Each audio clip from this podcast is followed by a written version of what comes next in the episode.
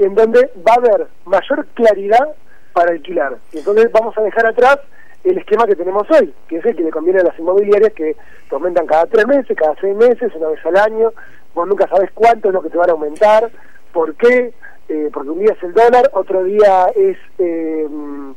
eh, que, que subió la nafta, otro día es que hay inflación, siempre hay variables que terminan haciendo ganar dinero a un solo sector y poniendo sobre las espaldas del inquilino todos los costos, todos los costos, incluso aquellos que no son legales, cobrar, se los cobran al inquilino y esta ley va a empezar de alguna forma a eh, regular eh, y a darle un, un, poquito más de protección al, al, inquilino. Bueno, ¿y qué pasa con las comisiones? Porque era otro tema de debate.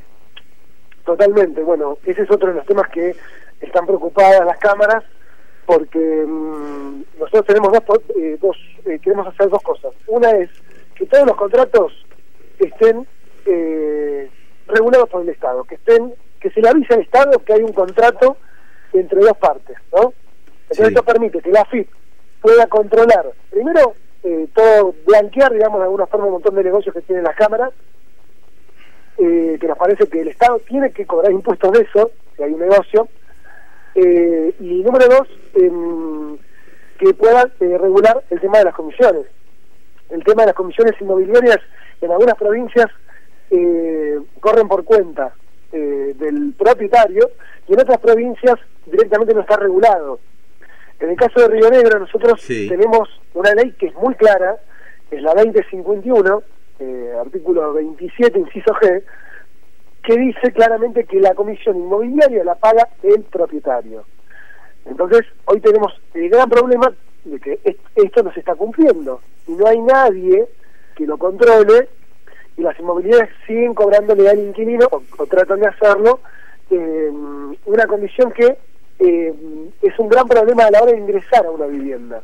porque con todos los costos que ya tiene el, el, el ingreso, además hay que pagar algo que además le, que legalmente no corresponde. Hoy tenemos un mercado inmobiliario que se lleva del bolsillo del inquilino entre 100 y 150 millones de pesos al año de manera ilegal. Ahora, Roberto, vos me decís que la, la, eh, si Río Negro está en avanzada con respecto a esta cuestión de decir que los inquilinos no tienen que pagar la, la comisión, pero no se cumple. ¿Qué, qué, no se cumple porque no tenemos un organismo ah. eh, que específico que, donde vos puedas hacer un, el reclamo eh, y que y que bueno tenga conocimiento de cómo cómo es eh, la situación porque eh, y ese es uno de los otros temas que tiene la ley nosotros estamos proponiendo la Defensoría Nacional del Inquilino